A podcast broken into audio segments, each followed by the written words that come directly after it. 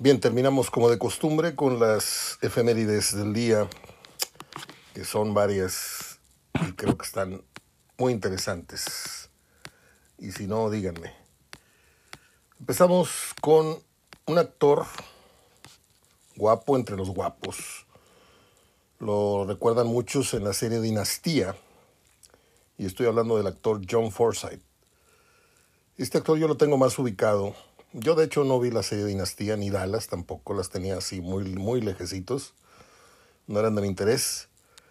Pero a este actor lo recordamos por el papel que hizo memorable en la película de Al Pacino, en los inicios de Al Pacino, cuando Tarde de Perros, cuando Cruising, cuando aquellas en donde se le vio muy jovencito apenas haciéndose un gran nombre, en la película Justicia para Todos, Justice for All en donde hace el papel de un juez. El que vio la película recuerda perfectamente la trama y el gran papel que hizo John Forsythe ahí. 1918 nace el actor y cantante Luis Aguilar, el famoso gallo giro que se le recuerda por la película A Toda Máquina. La pregunta es, además de esta película, ¿en qué otra película usted lo ubica? Así de, de bote pronto, rápido, yo creo que a toda máquina fue la que le dio la gran fama. A lo mejor estoy hablando sin saber, ¿eh? Pero yo así que digas cinco títulos de películas no tengo. De Luis Aguilar, que murió un 24 de octubre del 97. 1926 nació un actor de los más grandes que ha tenido el cine mexicano, que fue don David Reynoso el que protagonizara la película Viento Negro, que es una de las producciones más importantes de... No es la época del cine de oro mexicano, pero es más tirada hacia los finales 60, 70, eh, que habla de la construcción, era, era de unos trabajadores que están haciendo la, la vía del tren, creo que en el desierto de Sonora, película en blanco y negro, les digo, eh, don David Reynoso tuve la fortuna de conocerlo porque mi papá atendía a los artistas en, los palenques, los cuidaba, etc. Y pues entramos al camerino y lo que más me impactaba del señor, que supuestamente venía a cantar al palenque y las platicaba las canciones, además de su famoso grito de perro en medio de los estribillos, eh, era su timbre de voz, impresionante. Don David Reynoso murió un 9 de junio de 1994 y pocos saben, tal vez, que nació en Aguascalientes. En 1931 nació un queridísimo por todo México y en esta casa más todavía, porque había una relación de muchos años de amistad de, de él con mi papá y su esposa, que en paz descansen los dos, con mi mamá este, Manuel Eloco Valdés. ¿sí? Nació en el 31, murió apenas hace unos años, dos o tres años tendrá de fallecido don Manuel Valdés. Última vez que le dimos un abrazo fue en los camerinos cuando venía con la obra El Tenorio Cómico. Descanse en paz. Se me hace uno en la garganta. En 1944 nace la actriz y modelo argentina Susana Jiménez, muy guapa la señora todavía el día de hoy, pero en sus años era una bomba. Eh, para que me entiendan, Susana Jiménez es para la televisión argentina lo que Verónica Castro para la televisión mexicana. En materia de conducción de, programas así, de espectáculos, no de espectáculos, de variedad y de talk show nocturno. En el 45 nació el actor estadounidense Tom Selleck, el famoso Magnum P ¿qué? Magnum, pues. PI. Eh, no sé mucho, he visto a lo, mucho dos o tres películas tal vez. Eh, una de ellas fue Tres hombres y un bebé, que es muy divertida. Otra fue una película de béisbol, donde lo contrata un equipo oriental, no sé si japonés, chino, está muy divertida la película. Tiene un soundtrack muy bueno. Y También se le recuerda por su participación en la serie Friends, en donde hace, en algunos capítulos, hace las veces del novio de Mónica Geller. En 1954 nace el actor y guionista estadounidense Paul Fusco. Él hizo los guiones de la serie divertidísima serie Alf. Este extraterrestre que parecía perro, parecía no sé qué, pero muy divertido. Se dice que vienen de regreso. La serie la van a reactivar. Ya murió el, protagonista, el que era el dueño de Alf, el, padre de familia que era el que adoptó a Alf, ya murió este, este actor. Los demás siguen vivos. No sé si la van a, desenlatar o, la van a filmar de nuevo, pero se dice que reaparece Alf en breve en la televisión de Estados Unidos y luego en todo el mundo. En 1954 nace la presentadora estadounidense Oprah Winfrey, cuyo programa se colocó como el talk show número uno del país. Sí, esta mujer es ejemplar, esta mujer es billonaria, tiene toda la plata del mundo, pero está metida en un problema muy serio porque su nombre apareció en la lista negra de este señor Epstein. Y ahí le paro el tema. En 1962 nace el actor Nicholas Turturro Jr., el hijo de John Turturro, un gran actor, conocido este Jr. por la serie New York PD Blue, a mí me gustaba mucho ese programa. 1968 nace el actor estadounidense Edward Burns. Él aparece en Salvando al Soldado Ryan y no aquí otra película más ahí de, de policías y ladrones. 1970, carita el tipo, muy carita. 1970 nace la actriz estadounidense Heather Graham. Mm, no les puedo decir mucho. Yo pensaba que era la de American Beauty, creo que no. Ella la refiere la, ficha como la mujer que salió en la película Desde el infierno. Sabrá Dios de qué se trata, yo no la vi. Pero muy guapa la güerita, ¿eh? Muy guapa. 1980. Muere el actor y humorista estadounidense Francis Durante. James Francis Durante, así se apellida. Este hombre no sabría yo quién es, de no ser porque apareció en una de las películas que más cariño le tengo, como fue El mundo está loco, loco, película que fuimos a ver dos veces al cine Montoya. Y le voy a decir por qué le tengo gran cariño a esta película, porque recuerdo a mi padre limpiándose las lágrimas, quitándose sus lentes y limpiándose las, lágrimas con el cabello así de, con el dedo índice, de las carcajadas que teníamos en el cine la fuimos a ver dos veces. En 1981 nace el actor mexicano Tenoch Huerta. ¿Qué les puedo decir? Forma parte del reparto Pantera Negra Wakanda por siempre. No la vi y lo poco que he visto de Tenoch Huerta me parece que es un actor bastante, bastante medianito, del cual se hablan cosas formidables y aparte cuando abre la boca, pues dice muchas tonterías. Ha estado inmerso en varias polémicas de las cuales no pienso ahondar. Bueno, pues jornada media semana, ya estaremos hablando con Gerardo también, no sé si mañana o el miércoles. Mm, que tengan una buena semana. Se acabó el mes de enero en cosa de dos días más. Y ahí vienen los tamales y ahora sí ya a pararle a la tragadera, ¿no?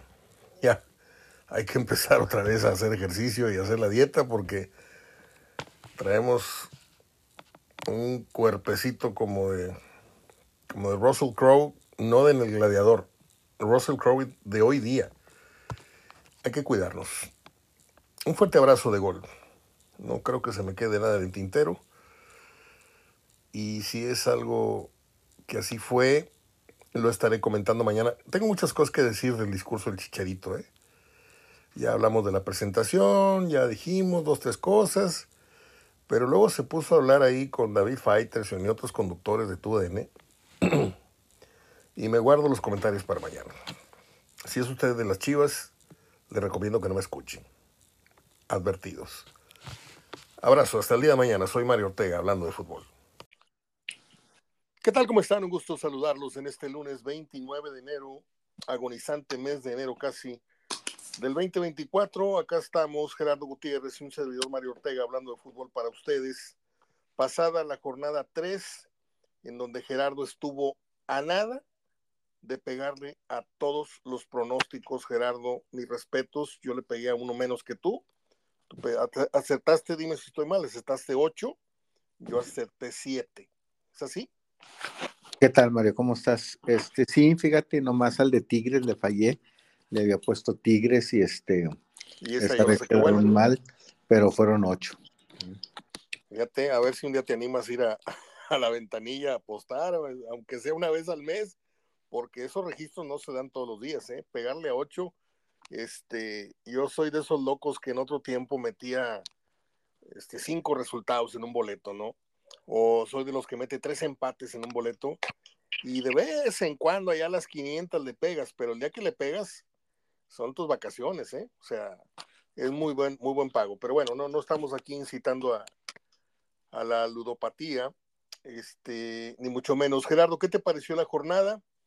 Eh, a mí en lo particular me resultó, hablando del fin de semana, un fin de semana de esos este, de colección. Mira, tuvimos, los que somos amantes del tenis, tuvimos la final del Abierto de Australia con un grandísimo resultado, una sorpresa tremenda del Hover Sinner, un italiano que vence al eh, favorito en la final, a Medvedev, pero ya había vencido a Djokovic este muchacho de 22 años pierde los dos primeros sets y se recupera y gana los tres siguientes. Luego, en la NBA tuvimos un gran duelo entre los Warriors y los Lakers que quedó 145-144 con dos tiempos extras. Y la final de las conferencias en la NFL que arroja el Super Bowl finalmente al que van nuevamente los Chiefs de Kansas y los 49 de San Francisco. Esto aunado a nuestra tres veces H Liga MX, a mí me, me resultó un fin de semana de estos, de estos muy agradables, como te digo. ¿Qué me puedes contar de la jornada que acaba de pasar? ¿Qué partido te gustó más? Obviamente resalta la presentación del Chicharo, que a mí sí me hizo uno de la garganta, este, pero a la vez creo que tiene sus detalles que luego voy a comentar. No quiero aguadarle la fiesta a nadie, ni ser el aguafiestas de nadie en ese sentido, pero yo más bien creo que pareció más una despedida, un una ceremonia de, homenaje, despedida que una presentación. Yo no sé qué van a hacer diferente el día que se despida, ¿eh? porque esto es la, la ceremonia perfecta de despedida fue esta, pero bueno, ¿qué te pareció la jornada, Gerardo? Pues buena, Mario, fíjate, con buenos partidos, este, no, no completos, digo, porque me gustó muchísimo el Santos León, pero nomás el segundo tiempo. El primer tiempo fue bastante malo. Este, el partido de Pachuca Pumas ayer, el inicio presagiaba otra cosa, que, fue muy rápido, los goles muy rápido, y luego ya se cayó el partido hasta el segundo tiempo cuando Pumas anota un tercer gol. Eh, el de Querétaro Tigres eh, creo que fue buen partido en el sentido dominio. El segundo tiempo, bueno. El primer tiempo creo que fue un, parecía nomás que estaba jugando Tigres con un sparring que era ahí Querétaro. Este, muy mala suerte. Este, el marcador para lo que hiciste el primer tiempo. Pero todos los partidos, creo, el mismo del Atlas, este, tuvo algo, el del Necax América. Yo creo que el más parejo, el más parejo en cuanto a, decir, bueno, eh, todo el juego tuvo algo, eh, fue el de Necax América, pese al 0-0. De acuerdo. Los demás tuvieron ciertos tiempos. Tigres Gallos el segundo, Atlas Juárez el, el, segundo tiempo, Pumas Pachuca el primero, este, Rayado San Luis el primer tiempo. Entonces todos tuvieron algo, pero creo que que si dices, bueno, destaco uno, creo que lo, poco que tuvo cada juego o la medio tiempo que tuvo cada juego, destaco más el de León contra, contra Santos. Y lo escribías bien en tu página, jornadas sin triunfo de visitantes, ¿no? Sí, no hubo triunfos de, de visitante. Eh, era normal, digo, el, finalmente cuando, cuando ves los partidos, pues era era obvio, estaba muy difícil para los equipos de visitante, incluso que sorprendieran, que siempre hay una sorpresa por ahí. Este, pero no, pues en este caso eh, no se diera. Yo, yo, sí me, me, aventé como gordita en tobogán, yo le fui a la América de visita a Necaxa, pero tú fuiste muy, muy preciso al, al decir, primero que nada fuiste al empate, ¿no? Y también advertiste que iba a dosificar este Jardine, y así fue. Sí, ya ves que estuvo Quiñones en la banca y luego también las expulsiones cambiaron mucho. Las expulsiones le, le pegaron mucho. Las expulsiones fueron como, como te he contado en los toros cuando eh, se ve una buena corrida, eh, eh, se ve bien el toro y le das puyazos de más el del caballo y ya este se enoja el torero por cómo le dejas el toro. Creo que aquí fue el de la América muy similar creo que ya las dos expulsiones al minuto 20 ya condicionaban mucho y le restaban mucho al partido. Pero Gerardo, este, yo convengo con eso, de que a veces al toro se le pica de más y lo le echas a perder la, la faena al torero. Tema que no estoy totalmente en nada de acuerdo, no me gustan los toros. La violencia contra los animales no, no, no me va. Pero bueno, así es el arte de ello, ¿no? Eh, pero yo te pregunto, eh, ¿se te hizo injusta la expulsión del jugador del América? La del América sí, Mario. La del América sí. No, justa. Ah, justa. La del América sí, definitivamente. Sí, la otra la, la, otra se me hace una compensación. Compensación totalmente. Fíjate, qué bueno que se dio este caso, porque yo no sé si contigo o con alguien más, pero yo he tenido siempre la controversia y recientemente con esto que pasó en la final, de que una cosa es el brazo para cubrir y otra cosa es tirar francamente un manotazo al aire. Te puede pegar en el pecho, te puede pegar en la manzana, te puede pegar en la cara, te puede pegar en un ojo. Y qué bueno, entre comillas, ojo, qué bueno que se dio esta situación de que no se necesitó hacer un puñetazo, no, ni siquiera llegó a manotazo, fue un rozón con las uñas.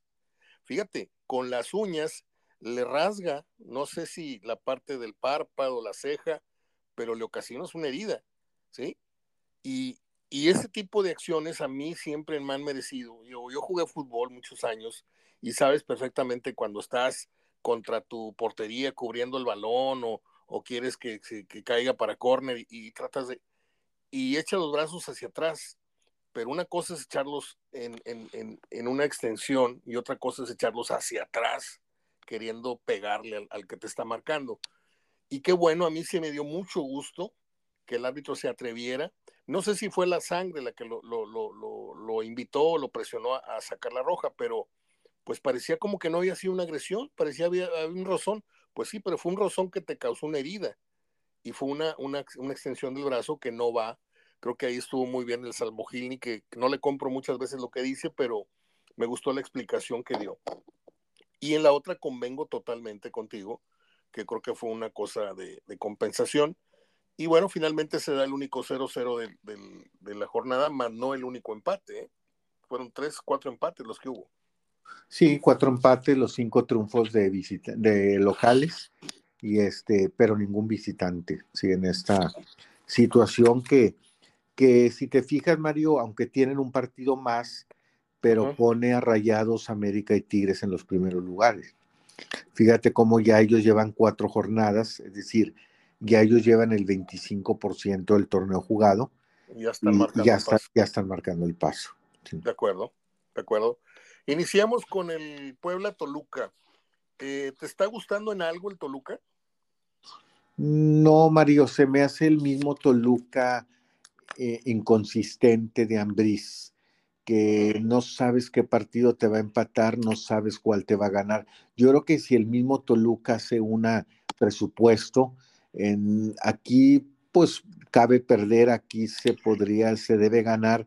Yo creo que eh, saldría muy, muy fuera de, de, planeación el presupuesto.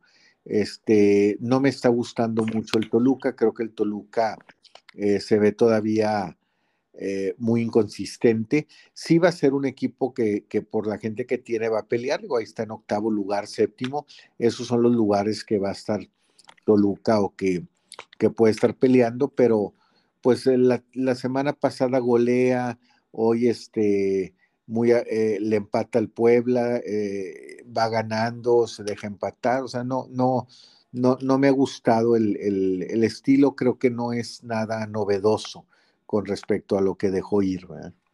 Muy bien. y del Puebla, pues, ¿qué podemos decir? Lo de siempre, ¿no? Un equipo modesto, que le venden siempre a sus mejores jugadores, o los que destacan, ya no, ya no mm, digo, por cuestión de, finanzas, los dos venden, y siguen teniendo esa mística, pero pues con eso no les va a alcanzar para nada importante, simplemente para ser un equipo de cierta competencia, como Querétaro, que luchan con lo que tienen, pero pues por ahí de, de pronto consiguen un resultado sorprendente, pero lo de ellos es es pelear, defenderse y sacar puntitos ahí a cuenta gota, ¿no? Sí, aquí rescato mucho lo que dice Bucetich siempre cuando se refiere a, a esos técnicos mexicanos, mexicanos o extranjeros, pero sobre todo mexicanos, Sí, que, pero también mencionaba a los extranjeros, que, pero resalto más los mexicanos porque se da más este caso de ten tu oportunidad, eres de casa, y eres de casa, y eres de casa. Y en el eres de casa, Mario, eh, ninguneas mucho a la persona sí. y le quitas mucho crédito a la persona. Este, eh, tú crees que es un trato familiar, amable, pero el jugador te lo compra o, como el hecho de, Una de- discriminación, sí. así y falta de respeto al técnico Sí, y todo. sí. Entonces, eh, él dice, ya cuando un técnico lo, lo promueves, lo traes de fuerzas básicas, lo traes de la sub-20, lo traes de auxiliar, dices, este va a ser nuestro técnico, ahora que se nos fue el grandote o el, o el de renombre, a cabo confiamos en él, y es de casa, y es de casa, y es de casa, ya dice, ya lo mandaste, dice con otra palabra, ya lo mandaste a la fregada, Sí. ya lo desgraciaste. Y creo que es lo que le puede pasar a Carvajal, Mario. Sí, Eh, no, hombre, vente es de casa, y Carvajal es de casa, y Carvajal es de casa, y, y de casa y casa le van desmantelando el equipo, y, y si te fijas, ya no es el mismo equipo de Carvajal que No. ganó 24 puntos de 32. Le va a batallar más esta vez. Le va a batallar más y quizá no pase nada con él. Por eso decía Bucetis, no, generalmente no llega a pasar mucho con los, eh, con los prospectos a técnicos que surgen de es de casa, es casero, es nuestro. Generalmente Canito, Pepe Treviño, se me viene a la mente, ¿no? Becerra, digo, no llega a pasar. Claro, claro. A mí, yo no sé, abriendo un paréntesis, yo le tengo mucho aprecio a Pepe Treviño, me parece una persona muy preparada, pero no sé si Pepe Treviño habría corrido con, la, con otra suerte de haber dirigido mejores equipos, eh, hablando de Monterrey, ¿sí? Habla, mejores ediciones de Monterrey, porque Pepe entró siempre pues como emergente o, o así, pero el equipo no estaba para, para, grandes cosas, ¿no? Pero si hoy le dieras a Pepe este equipo que dirige el Tano, yo no sé si lo haría igual o mejor, porque Pepe está preparado y tiene mucha experiencia, pero por ser de casa ya casi casi está imposibilitado volver a dirigir en primera división, al menos este equipo, ¿no? Sí, definitivamente, porque viene de casa precisamente sí. y los jugadores, no te creas, como los alumnos al maestro, ¿eh? Sí, lo, lo, van midiendo, lo van midiendo, lo van sí, midiendo, lo van midiendo. Como el Chima, pues. Sí, así es, como el Chima Ruiz. Bueno, empate entre Puebla y Toluca. ¿Qué calificación le pone ese partido? Pues yo creo que un 7. Siete y medio. Sí, un 7, siete y medio, de acuerdo. Luego pasamos esa noche al Tijuana Chivas, eh, empate a un gol. Mm, Guadalajara sigue mostrando sus cositas, ¿no? Cosas interesantes, pero no termina por concretar eh, un resultado que los haga ir, ir, avanzando en el proyecto. Y Tijuana, pues sigue atorado, ¿no? Sí, es que todavía le falta a, al caso de Chivas, todavía le falta eh, reafirmar muy bien y lograr el entendimiento en la parte ofensiva. Acuérdate que Guadalajara te puede jugar. Guadalajara tiene con qué hacerte juego y con qué uh -huh. dificultarte un juego, pero difícilmente tiene Siempre con qué dicho. proponerte. Siempre lo has dicho, a Guadalajara le falta gol. Y Guadalajara cuando, cuando te hace un gol eh, es muy difícil eh, de repente que le haga algo, pero cuando le haces ya es muy difícil que reaccione. Qué o sea, Guadalajara como pasó con Tigres, le hizo sí. juego, le complicó el juego, pero una vez que Tigre le hizo, ya no tenía con qué responderle, y eso es lo que le falta a Chivas ahorita, que no tiene ofensivamente con qué responder. Este muchacho se ha visto bien, Cowell. Sí, Cowell, sí, y creo que bien. le va a hacer muy buena, va a ser muy buena labor. el caso de Macías también. Eh, lamentablemente no ha dado mucho tiempo Gagua que jueguen juntos, saca uno, mete a otro, este viene pues pronto en marzo el Chicharito, entonces yo creo que Chivas va a ir trabajando en eso, en su parte ofensiva, la parte de, del entendimiento de un sistema, de su dinámica, de su juego en conjunto, creo que la trae desde Pauno, ¿sí? Pero la parte ofensiva de definir, de revertir un resultado cuando me vas ganando, ya esa es la dificultad que presenta Chivas.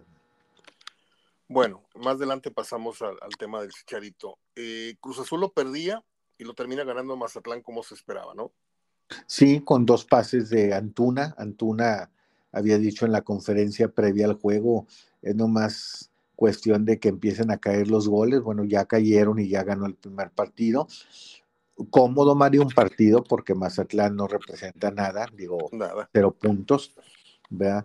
No es como para medir, no es un parámetro para decir Cruz Azul ahí va, este, más bien le sirvió como un, desahogo para luego lo que pudiera ser.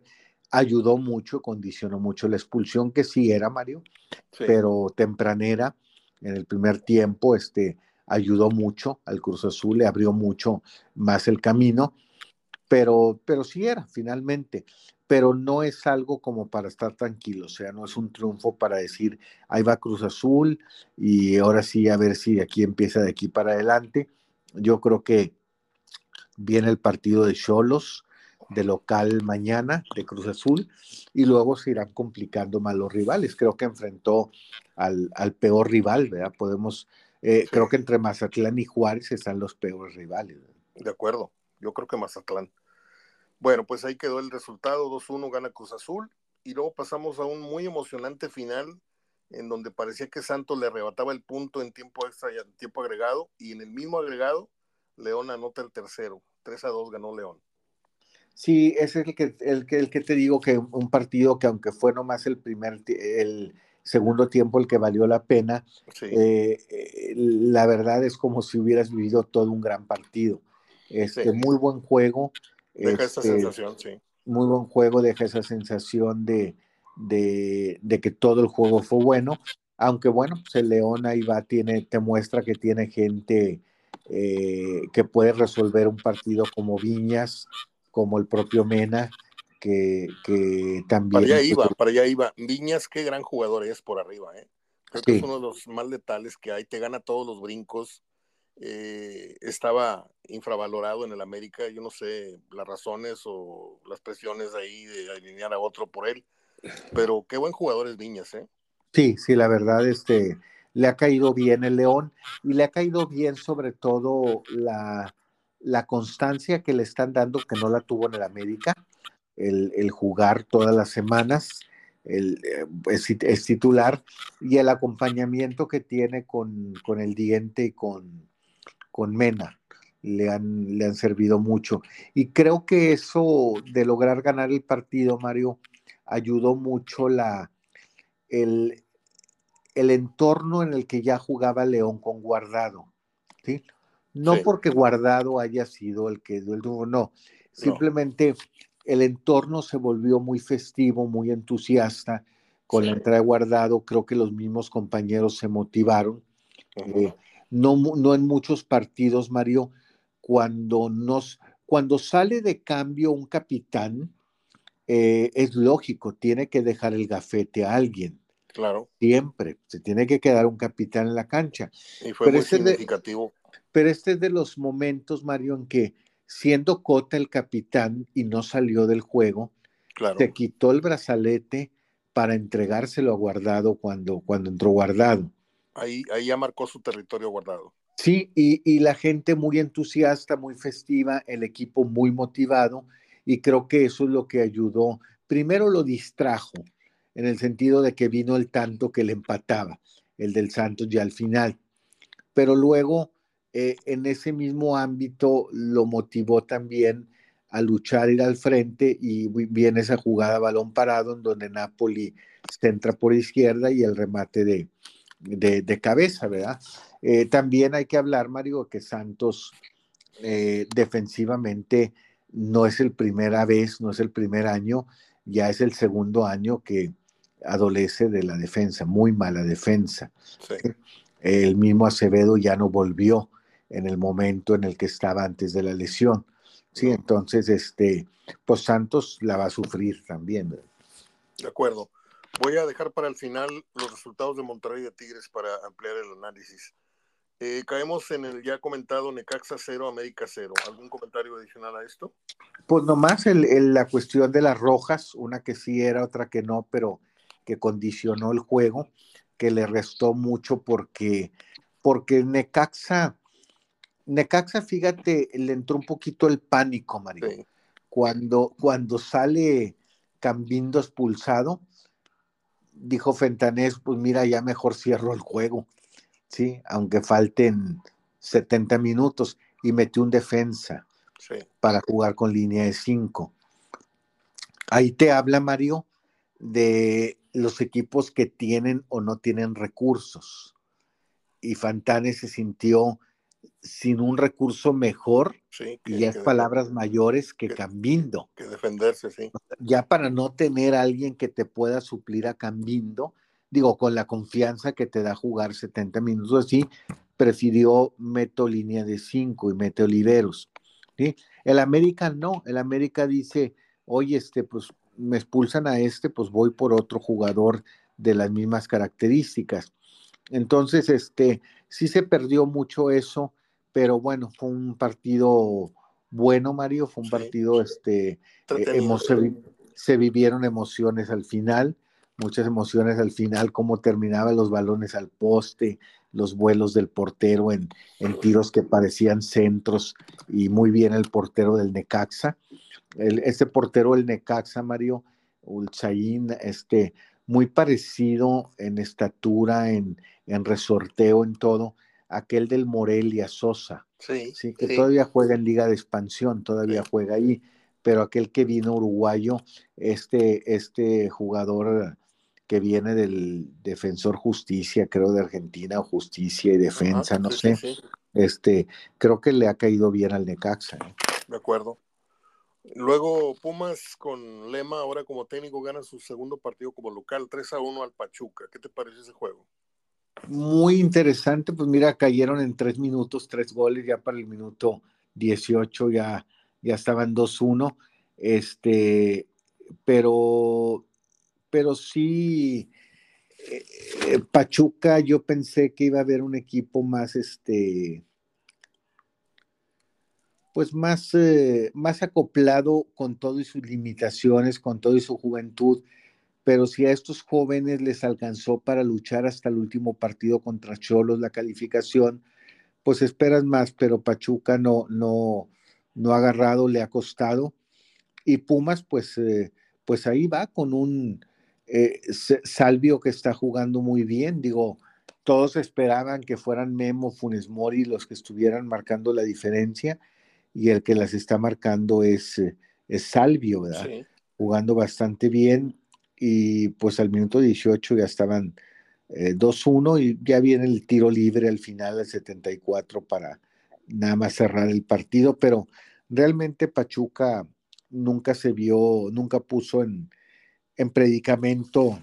Extraño, la que, Almada, extraño que Almada declare al final que ellos fueron los que tuvieron más oportunidades, ¿no? Sí, sí las tuvieron, Mario, pero no, no más. Ah. Tuvieron parejones, sí estuvieron parejones en, opciones, pero pues Puma la supo capitalizar, ¿verdad? Dos goles de Salvio. Muy bien. ¿Te has fijado que se ha puesto de moda en la tribuna de Pumas los bautizos? Ahora, cuando quieres bautizar a alguien como seguidor de Pumas, este, ya sea extraño o familiar o conocido, le hacen una rueda y alguien dice un discurso como yo te bautizo desde hoy como un ferviente seguidor y le vacían cinco cervezas en la cabeza. Ya sea, acabo de ver ahorita el video de una damita a la que le, le vacían cinco cervezas heladas y pues este es, muy simpática la, ceremonia. Bueno, el Atlas parecía que ganaba fácil, Gerardo, estaba jugando muy bien, mete dos goles, este, el Mudo Juárez hizo una gran jugada en el primer gol, se pierde dos más, y Juárez este, arremete y acorta el marcador. Me pareció interesante ese partido, me gustó. Sí, sí, este, eh, muy buen juego, Mario. Está haciendo, está destacando mucho, como que cayó también muy bien en ese equipo Fulgencio. De acuerdo. Este, dos pases para gol. Apenas te iba a decir eh, eso, que pero, aquí lo tenía yo en un jugador medianón y creo que en Atlas está llegando con etiqueta casi de figura, ¿no? Sí, y, y él le ha caído bien, Mario, le ha caído bien ese, ese equipo. Ojalá en su cuestión disciplinaria aguante, eh, aguante y no se caiga para mitad del torneo y caiga en las indisciplinas. Y creo que algo que le está haciendo muy mal al Atlas es, es eso, precisamente la disciplina dentro de la cancha. De acuerdo. Ya lleva seis, seis expulsados, ¿verdad? Seis. Este, sí, ya lleva este, sí, sí, sí, ya cuatro rojas, perdón. Cuatro y en el último partido Mario, del torneo fueron dos, es decir, seis expulsiones en los últimos eh, cuatro juegos, ¿verdad? Que son bastantes. Bastantes, así no se puede. Pero bueno, ahí va el Atlas. Y terminamos entonces con el análisis eh, un poco más a fondo de los anteriores partidos de lo que fue el Monterrey 3, San Luis 1. Eh, en términos generales, ¿qué te pareció el rendimiento más allá del marcador? ¿Qué te pareció el accionar de Monterrey? Me gustó, Mario, que, mira, me gustó que ahora sí tuvo el control todo el partido. De acuerdo. O sea, el control, incluso los últimos 15 minutos que ya Monterrey se replegó, pero no lo replegaron, se replegó porque él quiso, cerró muy bien los espacios, copó la media cancha, pero eh, siempre puso a jugar al San Luis como él quiso nomás los primeros 12 eh, minutos, Mario, los primeros 12 minutos San Luis estuvo pues en la propuesta, mira, voy por ti, voy a hacerte juego, este, pero luego Monterrey llega en muy buen momento ese gol de Vázquez, un golazo, es un remate casi a la entrada del área penal, casi sin ver la portería, ese casi la tenía muy bien dibujada la portería, nomás se voltea hace medio giro y, lo pone en el ángulo superior izquierdo, a centro de, Vegas, y luego viene el empate del San Luis en una de esas jugadas que, que, creo que la debió haber comentado mucho el Tan Ortiz en el medio tiempo porque eh, le tocan 21 veces el balón sin que tú hagas nada por quitárselo. Y viene ese disparo de fuera del, del área de Klimovic para el 1-1. Pero luego en buen momento gol, a los seis gol que se come Andrada, Gerardo. Sí, sí, sí, Mario, pero también este un equipo que te toca 21 veces el balón y tú no haces ninguna mague para quitárselo. Sí, sí, sí. Bueno, y, luego viene los seis minutos la respuesta, el otro gol de Vázquez, este muy buen gol, eh, en otro balón de corcho. Que, de corcho que le pone cuando regresa mal eh, Jordan Silva este, lo toma y luego, luego lo filtra al área. Balón que presiona Canales para la pérdida en San Luis. Así es. Muy bien. lo presiona por la banda de la izquierda en relación al ataque del San Luis y ahí se la entregan al corcho. Y, luego pues vendría ya el, el gol de Canales en el segundo tiempo. Muy curioso, fíjate, cuando empieza el segundo tiempo, eh, Canales bajaba hasta atrás de media cancha por balones. Sí. Eh, iba por balones, todos los, los arranques eran desde media cancha para atrás. Y cuando logra al, minuto 55 ya ir a colocarse mejor a, a, media cancha, a recibir de media cancha para adelante, o sea, en tres cuartos de terreno, mejor dicho, es cuando recibe ese balón de Berterame eh, para el gol, el 3-1. Este, buen resultado, Mario, pero mejor por medio de quien lo logra. Sí. ¿sí? Eh, el caso de Vázquez, que, que eh, los anotadores, Mario, tienen que aparecer en el momento que más lo necesita el equipo. De acuerdo. Y creo que Vázquez apareció con esos dos goles cuando más lo necesita el equipo. Tiene, y Canales. Perdón, tiene estampa, Gerardo. Eh, este jugador tiene mucha estampa. Sí. Y no está bien lo que voy a decir, pero cuando cuando se dio la noticia te dije, yo tengo mucha fe en este jugador, me parece que viene de muy buena inercia, trae mucho gol y ya empezó a ilusionar, ya le pusieron su mote, ya le pusieron el Superman, y yo no sé si para bien o para mal, pero este, creo que este jugador promete. Yo le pronostico entre 7 y 9 goles este torneo.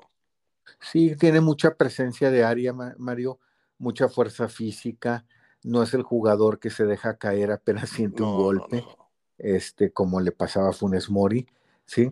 El remate Entonces, de cabeza, qué bárbaro, qué, bien remató. El remate con la, fíjate cómo remata sin ver la portería, este, sabe dónde ponerla, eh, se ve que ha trabajado mucho esto, que trabaja mucho eso, y, y, realmente, pues, este, sí le puede ser, ojalá eh, sea constante y le sea de mucha utilidad, pero creo que este tipo de jugador como Cowell, Mario, son los que te hacen ver que y animan a los equipos a empezar a ir por este equipo, por este tipo de jugadores. De acuerdo. Traen otra mentalidad, Mario, traen otra preparación, no traen el, no traen el proteccionismo de apóyalo porque está chiquito, porque viene de fuerzas básicas, y luego les empiezan a poner a, apodos diminutivos, que el frijolito y que cosas de esas. Este, aquí estos jugadores vienen hechos, Mario, vienen bien, eh, con, con, una buena preparación física, con una buena dieta, este, con otra mentalidad, una mentalidad más fuerte, este, y por eso los equipos empiezan a, a voltear y a ver este equipo y a buscar este tipo de elementos. Tres goles ya, ¿no? Tres goles, sí. Tampoco Mario eh, caería en la cuestión desesperada de, de muchos aficionados rayados de, de, ya querer con estos tres goles borrar la carrera de Funes Mori, ¿verdad? Sí. Porque entonces serían muy incongruentes. A Funes Mori decíamos, no anote en los momentos cruciales, en los partidos que quiero que anote. anote en cualquier partido de torneo.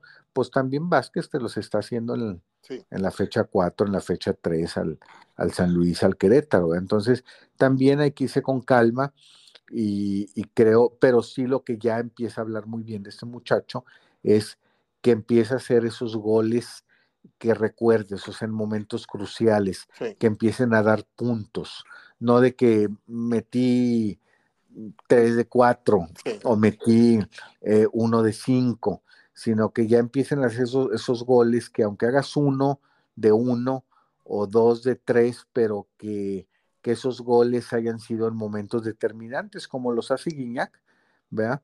Eh, que los empieza a hacer en momentos determinantes cuando el equipo más lo necesita. Te quería preguntar, ¿qué tanto retrocede en el nivel que traía Berterame el, el tener ahora como referente, como nueve a, a Jordan? Y Berterame en otras funciones. ¿No sientes que perdió Monterrey fuerza con Berterame? Pues no le ha hallado Ortiz, ¿eh? porque está retrasando mucho a Berterame, lo está poniendo a jugar mucho por las bandas. Si te fijas, cuando decidió que mejor Canales fuera a pisar a tres cuartos, lo retrasó más, ya ni siquiera por las bandas, que viniera jalando de atrás. Pero ha funcionado ahí Berterame. ¿eh? Berterame cuando llegó de y funcionó. Yo recuerdo que el gol que hizo en el Azteca, cuando roban un balón desde de tiro de esquina y saliendo del área lo, lo conduce, lo conduce, lo conduce y, y da el pase que termina en gol. Entonces, Berterame también ha lucido y ha anotado muchos goles saliendo desde ahí o haciendo esas labores. ¿Qué te ha parecido Corcho? Amén del pase y del, del balón al palo el otro día, etcétera creo que ha, empezado pisando muy firmemente como titular, ¿no? Y liderazgo, tiene liderazgo y roba balones, no nada más que roba balones, va, le pelea al jugador el balón en, la, en el pie, aunque el jugador tenga el balón en las piernas, va y se lo pelea y lo ha quitado, digo, quitó seis el sábado, eh, prácticamente le quitó del, de, de, las piernas este, seis balones y luego esa visión que tiene cuando recibe un gol de un contrario y sabe dónde ponerla, porque la puso en el momento exacto para el pase a gol. Entonces, este lleva dos, es un lleva dos pases y a Vázquez. Entonces es un jugador que, que además de pelear y de acomodarse bien, fíjate también lo bueno a veces de un jugador habla bien cuando eh, sacas lo mejor de otro compañero. Y creo que Corcho ha sacado lo mejor de Gobea. ¿sí? Eh, Gobea ha lucido más. De acuerdo. Eh, va, está haciendo, no se, está, no se está extrañando, Mario, la labor de, de Romo, porque Gobea está yendo mucho al frente.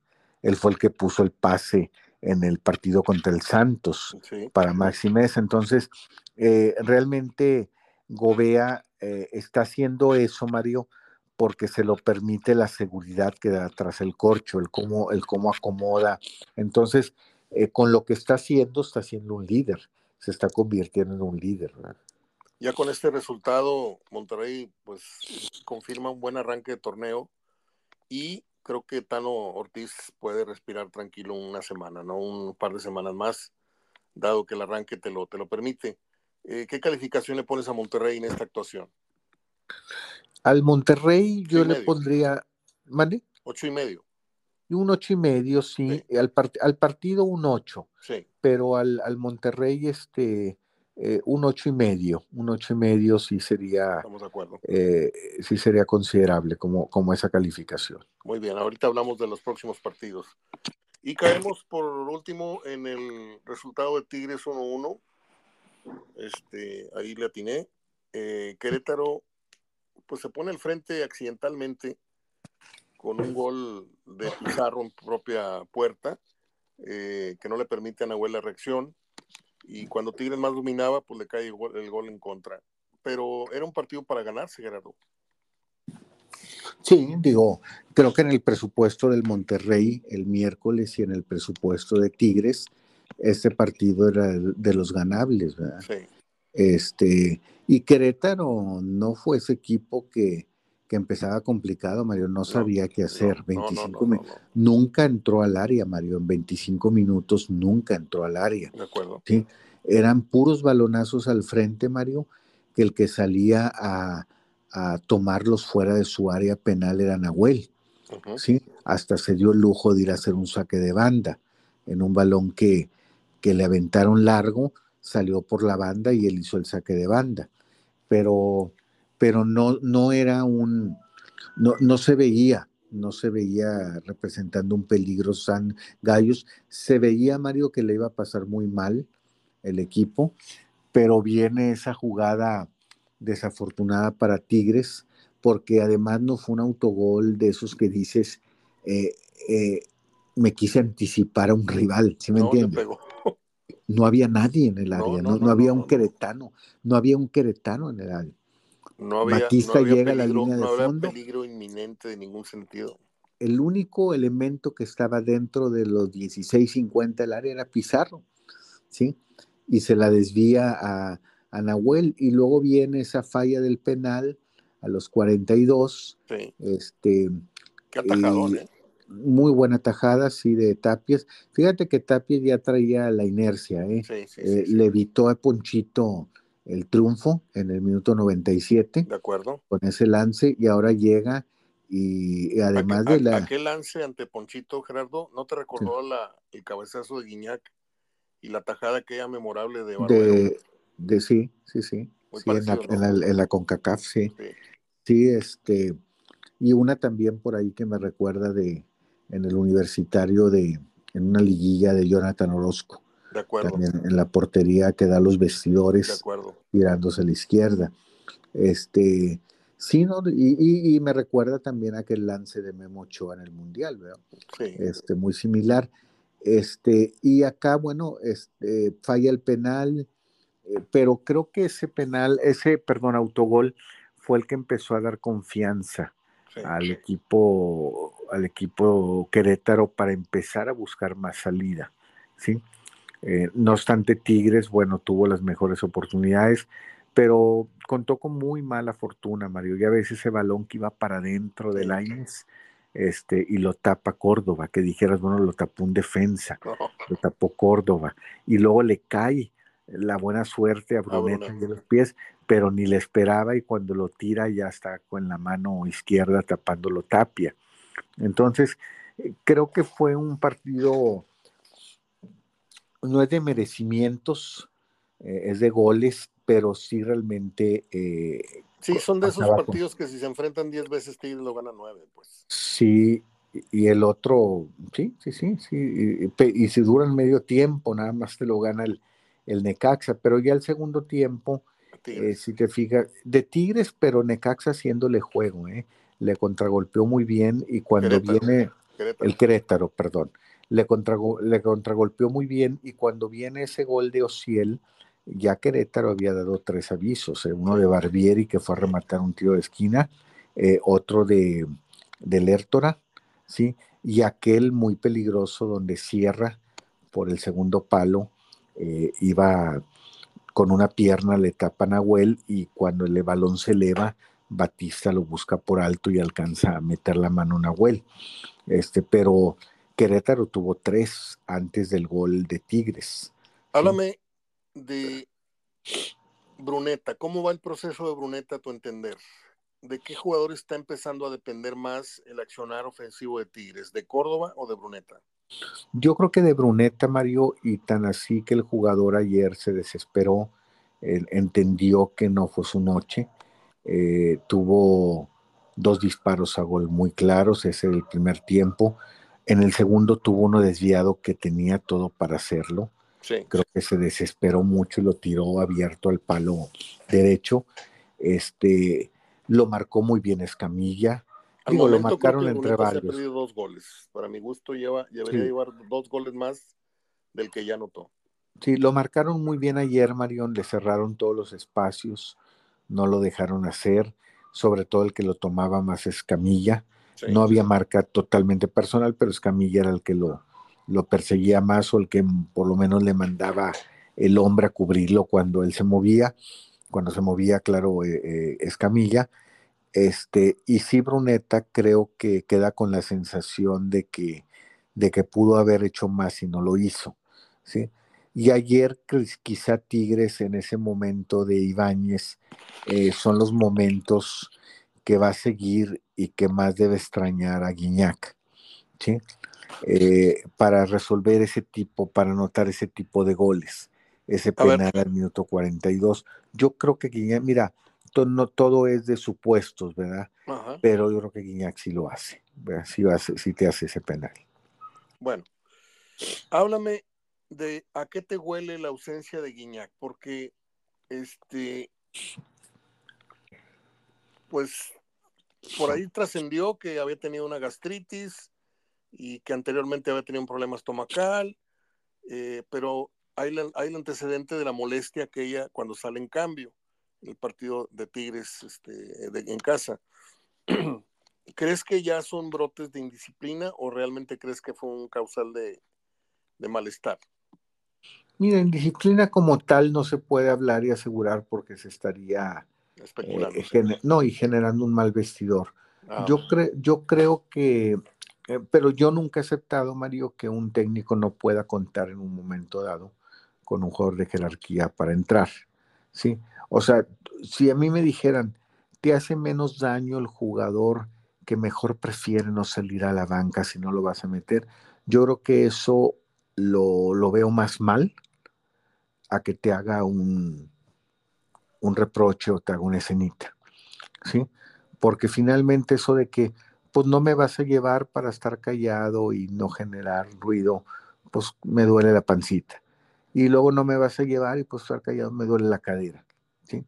Yo te toleraría más estar con malas caras en la banca, entrar con mala cara, a lo mejor hasta decirte ya no entro si faltan dos minutos, a que a, que, a condicionar eso. Vamos a acordar eso de que no te saco a la banca y así todo tranquilo y para, para el exterior estamos mandando este mensaje, pues está lesionado. Pero sí ya, ya huele a eso, Mario, ya huele a, a, una situación de, de esa manera. De esa manera voy a respetar tu jerarquía, si así lo acordamos o si lo platicamos, eh, en el momento que, que no vayas a salir de titular, bueno, pues no, no, no, no salgas a la banca. ¿Se está mostrando débil ahí Siboldi o experimentado? Yo creo que, que para mantener el, hacia el exterior del grupo se está manteniendo inteligente, pero para efecto de manejo de un grupo, sobre todo cuando se vengan situaciones en donde no se te dan las cosas porque todos los equipos tienen su mala racha, se está mostrando débil. De acuerdo. Entonces, este, eh, sin embargo, algo que le ayuda mucho a Siboldi en este proceso es que ya empieza la otra semana otro torneo. Entonces ya puedes jugar con yo te necesito para CONCACAF a ti y a ti te necesito para Liga. Ahora tú uno de CONCACAF, ahora tú uno de Liga. Ahora vamos a cerrar contra el, el, de CONCACAF, entonces tú Guiñac, eh, pero tú Ibáñez dos días antes fuiste en Liga. Entonces yo creo que, que este torneo de CONCACAF le llega en buen momento para, si están haciendo ese manejo y ese acuerdo, eh, se siga haciendo sin, sin generar una problemática hacia el exterior que te empiece a, crear una inquietud hacia adentro en el vestidor. Y se puede negociar con Guiñac, mira, te voy a meter en los de CONCACAF para que sigas en tu idea de seguir metiendo goles y el récord y todo, este, y campechanearlo, ¿no? Yo, yo le daría más juego a, Nico en, la liga, pero ya es un tema ya muy, muy hablado. Eh, ya viene cada vez más clara la, la, la renovación, esta, esta, este relevo generacional, pero yo lo veía venir desde, desde antes, como dicen. Yo sé que Iñak es un gran goleador, es un gran profesional, pero tiene un celo, tiene un, un, orgullo que, pues que no lo deja este, pensar claro y está empezando a dar signos. Para mí, está empezando a dar signos de la figura que no se quiere, no quiere ceder su, su, sitio, no quiere, no quiere que le falten al respeto en ciertos modos. Y vamos a ver en qué termina, porque yo creo que esto puede ir a más. Obviamente, si los resultados siguen acompañando a Tigres, el problema va a estar ahí controlado, ¿no? Pero cuando no se den las cosas, este Guiñac yo creo que va a empezar a hablar. Esa es mi, esa es mi, mi opinión. Sí, sí, sí, totalmente de acuerdo, totalmente de acuerdo. Eh, ahorita se están dando las cosas cuando el proceso de Tigres va bien, va en buen lugar, se están ganando, se está sumando, está invicto, pero de repente vienen los, la, la mala racha o, o, entran en un proceso de tres partidos sin ganar y ahí es donde, como ayer, Mario, como ayer a mucha gente decepcionó mucho que no se ganara y estamos en, y si hubiera estado Guiñac, metes que sí lo hubiera metido. pero, pero, pero empezamos a caer en eso. Y nos olvidamos del buen juego que sigue siendo Ibáñez, porque no hay que olvidar que volvió a poner el pase. Sí, poner el pase Ociel. Entonces, este, eh, sin embargo, pues así, así va a estar la gente. Muy bien. Pues ahí estuvo el análisis de la jornada. Háblame de la fecha próxima que inicia mañana, creo, ¿no? ¿Qué partidos se juegan mañana y qué partidos se juegan el miércoles? Sí, bueno, los equipos locales no juegan ni el América porque tienen su compromiso de, de CONCACAF pronto, por eso lo cambiaron. Este mañana es Cruz Azul Cholos eh, y a la misma hora a las 7 Mazatlán León. Y el, en la noche a las 9 Santos Puebla y a las, eh, que creo que el mejor partido es el de las 9 de Chivas Toluca. ¿sí? En Guadalajara. Son los partidos. Y el miércoles termina la jornada con el Pachuca Atlas a las 7 y con el Pumas Necaxa a las 9. ¿Seis juegos nada más? Seis juegos, sí, ya jugó Monterrey, ya jugó Tigres y ya jugó Juárez América. De acuerdo. Bueno, pues eh, no sé si sea buen momento para establecer los, los pronósticos o si quieres una sección muy breve mañana para ello? Pues puede ser en una sección breve mañana, ¿verdad? Para bueno. esperar que... Ok, entonces mañana te, te, te, contacto. Terminamos, Gerardo, con un tema que para mí es, eh, tiene, tiene sus aristas. La presentación del, del, Chicharito fue espectacular, creo que no hay, no hay precedente de, de algo que, que, hayamos visto igual, eh, pero yo quiero hacer énfasis contigo del discurso del Chicharito. Dice el Chicharo que la liga o la competencia de Chivas eh, es otra, como sacándole la vuelta al tema de los campeonatos, como defendiendo siempre el viejo argumento del, nacionalismo, como esto.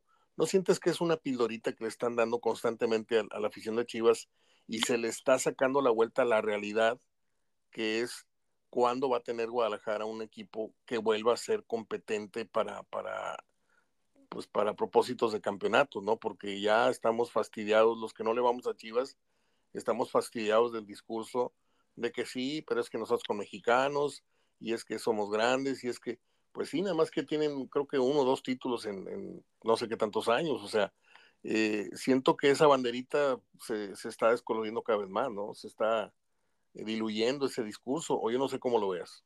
Sí, Mario, sí, definitivamente, este, creo que por ahí iba en el sentido de que a Chivas hay que juzgarlo más que todo por el mexicanismo, lo que hace que eh, como que queriendo quitarle presión de, de, lo que sí viene logrando la América, pero, pero creo que, que finalmente es un equipo que, que lo ha logrado en momentos y no, no tan lejos que dijera, bueno, todos los triunfos son en los 60, pero lo acaba de tener cuando lo tuvo con Tigres, este, con puros mexicanos también, como él habla, este, él no estaba en ese momento.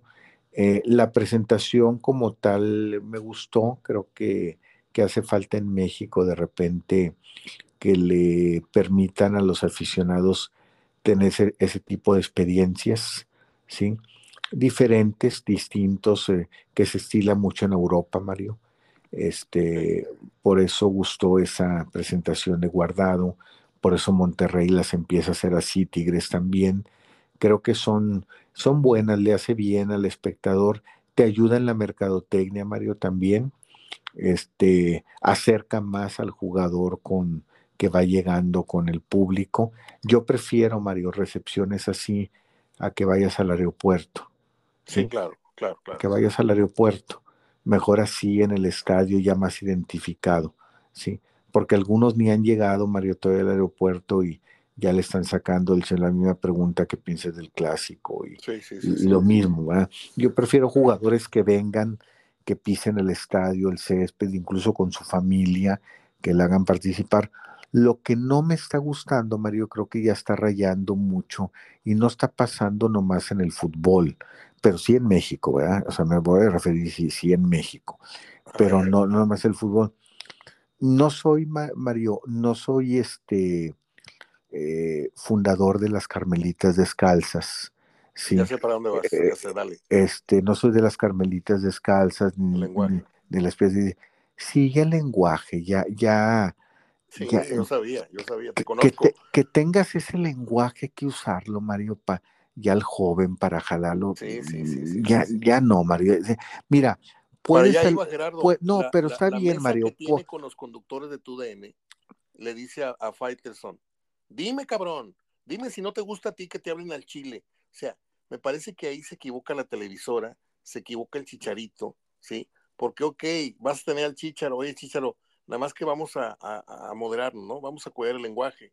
Si tú en tus redes sociales quieres hablar como te gusta, perfecto, pero aquí estamos hablándole al público. No, yo siento que hasta la televisora siente que con eso se gana más rating, ¿no? Pues mira, mira, Pela es la palabra que nunca soltó en, la, en, la, en el campeonato de México que acaba de lograr el año pasado en Estados Unidos. Eh, con producto de gallina, pero diciéndolo abiertamente. Entonces, se han hecho, Mario, estas generaciones que crees que así eh, le vas a llegar más a la gente. Y creo que llega un momento, Mario, en que se, yo te lo acepto, Mario, y hasta palabras más gruesas como, como recurso, ¿sí? se te salió y, te nació, pero no como un sistema. Sí, sí, sí, Agarro un micrófono y ya tengo que decir una bola de barbaridades y de maldiciones para que la gente se prenda, ¿sí?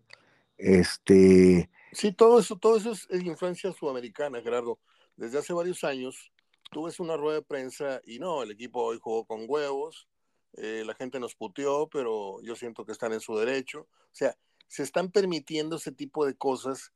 Ok, este, pon tú que grabes esa conferencia. Oye, yo como, como gente de medios, a esta palabrita le pones un pip y no sale. Ah, no, la dejan al aire. Y si es en vivo, pues no pueden hacer nada, pero yo siento que se han perdido, digo, tampoco soy de, la veladora perpetua, como dices tú, tampoco quiero ser el, el, el, non plus ultra de los valores en los medios, pero tú estás eh, de testigo que cuando yo hablo contigo, pues yo trato de manejar el mismo formato que, que hemos manejado tú y yo durante años.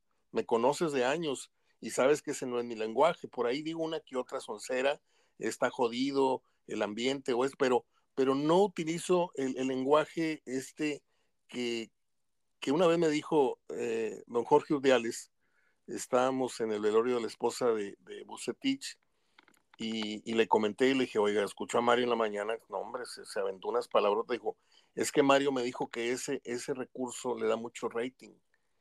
Me lo dijo hace muchos años, ¿eh? Y, y, en paz descanse mi tocayo, lo que tú quieras, pero yo nunca estuve de acuerdo con él.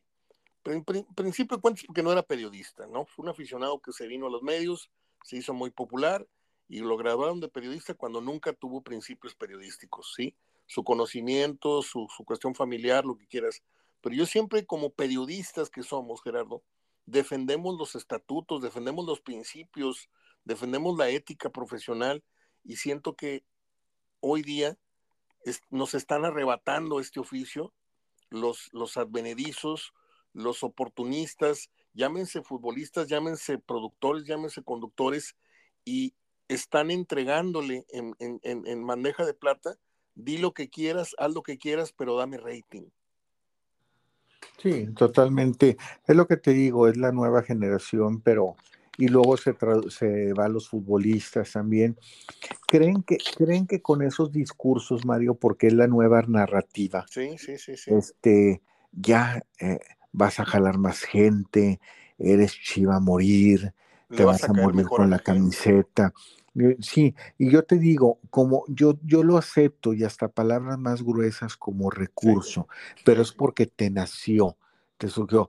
Pero ya preparar tu narrativa en base a, a, pura palabrería, ya se me hace que raya en lo exagerado. Entonces, la verdad, e, eso fue lo que no me gustó, eso fue lo que desluce mucho, este, porque creo que, como dices ahorita del periodismo, eh, eh, hay que cuidar una forma de cómo, siempre es muy importante, yo siempre he pensado mucho, así como tú, del respeto al micrófono, el respeto a la pluma también. Sí, de acuerdo. El cómo escribir, el, el que puedes provocar el escribir algo eh, y, y, qué, quieres, qué quieres provocar al escribirlo. Pero yo creo que esos lenguajes, mira, y, y ahorita está muy de moda. Y fíjate cómo antes nos asustábamos con Carlos Albert. Claro. Carlos Albert nos asustaba y hasta lo veíamos mal. ¿sí? Y ahorita este, ya es muy normal, parece que ya es, es la moda. Por eso Peláez se, prestó también a ese, a ese lenguaje en, en, plenos partidos de la selección. Yo estoy muy de acuerdo, Mario, que metan un golazo y te salga a decir una palabrería y, y la chilena, la chilena de, la chile, perdón por lo que voy a decir, pero estamos hablando de ejemplos. La chilena Raúl Jiménez Mira, a, Luis García lo tengo como uno de los dos o tres mejores analistas que hay en el fútbol. Pero cuando mete la, chilena Raúl Jiménez, no mames, no mames, o sea, está bien, está bien que te emociones, pero acuérdate que estás en un micrófono, no puedes expresar lo que, lo que comúnmente expresarías, no tienen conciencia. Ahora, tú te pones a ver los lives de Luis García y dice cualquier barbaridad, no te puedo repetir las palabras ahora sí por, por, conciencia, pero ahorita lo hice por el, ejemplo fiel de lo que, lo que dijo en ese gol. Pero yo estoy eh, sorprendido de cómo los medios, yo te lo dije el otro día, el, el, grito homofóbico, pues no lo puedes frenar a la mejor, pero tú como televisora sí lo puedes frenar. Porque si ves venir un despeje, le bajas al audio y le subes al audio y le dices, aquí no entra esa palabra. En esta transmisión no entra, ¿sí? y haces por lo menos un intento de darle a entender a la gente que no vas de acuerdo con esa moda. Y yo siento que los medios ahorita están todos de rodillas ante el grito, ante lo que dice el chicharo, ante lo que dice el técnico en la rueda de prensa, en lo que dice un jugador cuando termina el partido, este, como si tuvieran todos permisos de hablar como les dé la gana. Oye, ¿sabes qué? Nada más que te voy a encargar que cuidemos el lenguaje. ¿Podrías? No, pues sí, órale, dale. No, fíjate que yo así hablo. Ah, no, pues gracias no quiero la entrevista. Sí, es que es en general, Mario. Mira, escucha las canciones, acuérdate aquellas canciones de, de nanitos verdes y eso, decían una palabreja y, y en el radio te la cortaban, te la censuraban. Ahorita ya no. Ahorita escucha radio y, oye, la, eh, escucha las, las eh, canciones de Peso Alejandro Sanz, Alejandro Sanz le censuraron en México, tuvo que cambiar, eh, no me acuerdo si la letra o le censuraron, aquella canción de Los dos cogidos de la mano. Entonces las radiofusoras dijeron, esa palabra no va. Y no sé si tuvo que grabar una nueva versión o de plano no entró. Yo estaba en la radio en ese entonces y, la gente pedía mucha, eh, mucho esa canción cuando la, la, estación estaba en programación musical y luego entrábamos nosotros con deportes o viceversa. Y, y, me acuerdo de ese dato. Pero bueno, Gerardo, yo creo que hemos tenido un colofón de, de programa muy interesante en donde hablamos de, de, un tema que mucha gente seguramente quería que se tocara.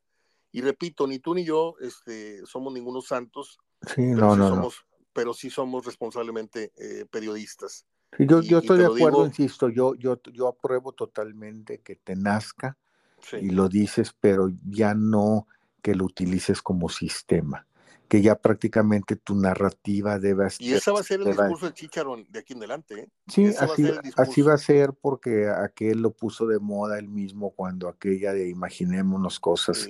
Entonces, y, y, ya por ahí le dan todos y ya los que llegan igual. ya lo replican todos, mm, en los programas dicen. Y si te fijas, ya los mismos que entrevistan hasta te anticipan la palabra o te meten ese tipo de palabras. Tú ves las mesas de opinión, muchos caen en eso, en ese tipo de palabras, empezando por Peláez y muchos otros, este, pero sí, digo, son, se ha perdido, se ha perdido, pero, pero esto, como te digo, se transmite a las canciones, se transmite a, a otros, este, eh, a otros escenarios, no nada más el fútbol, y, cree, creemos que es la manera en cómo se le puede llegar a la, gente. Yo por eso siempre he dicho, Gerardo, al menos de mi trabajo y, en el cual estás tú eh, inmerso, tiene mucho que ver con mi, con mi quehacer de otra época y de esta actual, que yo nunca he pretendido ser el comunicador de fútbol de las mayorías, porque las mayorías no me importan, porque las mayorías son mediocres en su, en su pensar y en su, en su expresión. Yo voy sobre esa capa muy finita de aficionados que están esperando este tipo de periodismo, este tipo de comentarista que eres tú y en segundo plano yo. Pero a ese, a ese segmento de la tribuna es al que yo pretendo llegar. No me importa si nos escuchan 10 mil o 50 mil, pero que sean de esa característica. Hay muchos seguidores en, que tienen muchos comunicadores, muchos seguidores, pero tú te pones a leer sus comentarios en las redes sociales, ya sea Twitter, Instagram, Facebook, y por ejemplo, yo hace, hace rato, esperando este, este enlace contigo, estaba leyendo este, los comentarios en torno a Aldo Farías y a Osvaldo Sánchez este, el que los juntaron una transmisión, etcétera, los dos porristas y hasta el propio, al mismo Toño se lo llevan de encuentro, no debiéndola, este, y se expresan terriblemente. Yo no quiero, yo no quiero tener ese tipo de, de, eh, seguidores, ¿sí? Que me arruinen mi página, que me arruinen, eh, porque si yo permito que, por ejemplo, en mi página de Facebook, para, para explicarte, persona que se expresa de tal manera, yo le advierto, ¿sabes qué? Aquí no se habla así próxima te vas del grupo. Ay, sí, que qué mamón, no sé qué, expulsado, vámonos. Y la gente lee, lee la represalia y dices tú, aquí no es igual que en mi página. Aquí tengo que expresarme y opinar correctamente o no opino. Eso lo tengo haciendo ya por más de 15 años en Facebook, Gerardo. ¿sí? Yo no permito ese tipo de, de, vocablos. Este, y yo siento que pues me gustaría que hubiera más, más páginas así, me gustaría que los medios volvieran a ser los de antes, este, antes tú decías como locutor una palabrota y te quitaban la licencia, ahorita no, ahorita no pasa nada, en este país no hay leyes, no hay, no hay vigilancia, no hay, no hay supervisión de nada, o sea, estoy totalmente sorprendido de cómo todo se cayó al piso, todo lo que se había construido en todos los rubros que tú me digas en este país, en el ámbito de la, de la medicina, este, los cuidados a la población, los beneficios, todo se tiró al suelo. Y en el, en el caso de la comunicación, pues ahorita tú incluso puedes llegar con cinco mil pesos, comprar una hora de radio y decir lo que se te dé la gana. Ya te compré el tiempo, ahora el micrófono es mío. No, espérame. aquí hay reglas. Me estás comprando una hora para promover tu negocio, tu, tu, tu, religión, tu esto, pero si tú no me respetas estos lineamientos, no te vuelvo a rentar nada. Y eso, eso está pasando desde hace muchos años. Lamentablemente no creo que tenga reversa, Gerardo. No sí, no, no, no va a tener. Ya, ves hasta los payasos, Mario. sí, este, claro, claro. Se perdió aquel, aquel, de aquel pipo, de aquel pipo caímos en un, pues en los de ahora, ¿verdad? Que tienen que dar hasta show para adultos. Este, decía un maestro mío, decía, eh, lo bueno siempre será bueno aunque pocos lo practiquen. Eso. Y lo malo siempre será malo aunque todo el mundo lo haga. ¿Sí? Y nos, nos, ejemplificaba, si te pasas un alto, ¿sí? No está mal, todo mundo se, en esta esquina se pasa, no. Eso no lo hace bueno. Que te estés pasando porque todos se pasen es otra cosa, pero sigue siendo malo. Sí. Entonces, por eso decía, lo bueno siempre será bueno aunque poco lo practiquen y lo malo siempre será malo aunque todo el mundo lo haga. La voy a anotar. Yo tengo una libreta con frases que me gusta ir, pues que no se me olviden, desde frases dichas por futbolistas, entrenadores, comunicadores, este, y esa, esa me, la voy a guardar, Gerardo. Bien, Mario. Bueno, pues eh, estamos para mañana con un breve segmento contigo para arrancar con los pronósticos de la fecha que fecha 4. 4, sí. La 4, muy bien. Mañana te marco, Gerardo. Mañana platicamos para los pronósticos. Muchas gracias, Gerardo. Un abrazo. Gracias, que estés bien.